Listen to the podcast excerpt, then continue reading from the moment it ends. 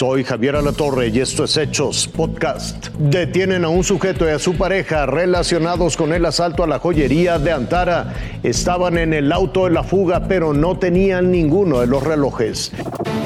Son imágenes claves para la investigación del asalto a la joyería. A través de ellas la policía pudo establecer el recorrido y los vehículos utilizados. Fueron captados en Molière y Saavedra, el lago Ginebra, así también en Laguna de Términos y Lago Mayor. Esto permitió que cayera uno de los implicados en el tan viralizado robo a una joyería de la exclusiva zona de Polanco. Se trata de Marco, capturado en la colonia Anáhuac, segunda sección Alcaldía Xochimilco. Con él viajaba la TikToker Yulisa, quien al parecer es su pareja sentimental. Novio, a su esposo, a su liga, a su amante o a su lo que sea. La policía señala que portaban alrededor de 57 bolsitas de cocaína, un arma de fuego y también los acusan de intentar sobornarlos. Fueron ubicados en un vehículo identificado como uno de los utilizados en el crimen.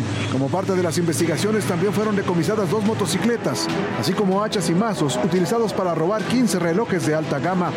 Hasta el momento la Fiscalía Capitalina no relaciona a Yulisa con el robo, mientras que a Marco, quien permanece detenido por lo asegurado durante su captura, se le sigue investigando para establecer su participación en el atraco. Hasta el momento, el botín no ha sido recuperado y le sigue la pista a más probables implicados, sobre todo los sujetos que sacaron mazos y hachas para golpear los cristales blindados del aparador. Ocho minutos de golpes intentando fragmentar esos cristales blindados sin tanta pericia y con evidente desconocimiento de lo que estaban haciendo. En un lugar y zona exclusiva de la Ciudad de México, frente a todo el mundo, en ocho minutos cometieron el robo, tiempo que tardaron en llegar las patrullas. Hay un detenido por el caso, pero del botín aún no se sabe nada. Javier. Decenas de personas murieron en Nuevo León. Sospechan que fue por la ola de calor. Durante la onda de calor registrada la semana pasada, la Fiscalía General de Justicia de Nuevo León reportó un incremento de 250 autopsias a personas adultas mayores, teniendo como causa de muerte infartos agudo al miocardio.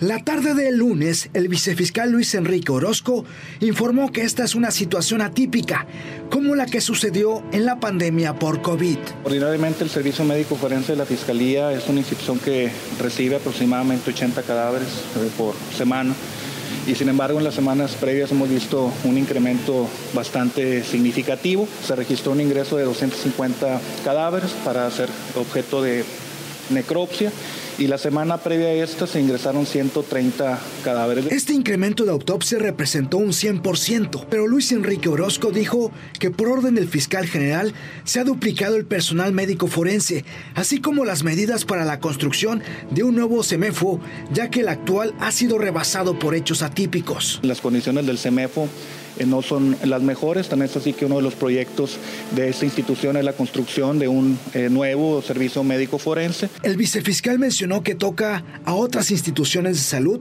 determinar si los decesos fueron provocados por golpes de calor, ya que cuando los casos son naturales, no son relevantes para una persecución penal para la Fiscalía. Ernesto Ochoa, Fuerza Informativa Azteca.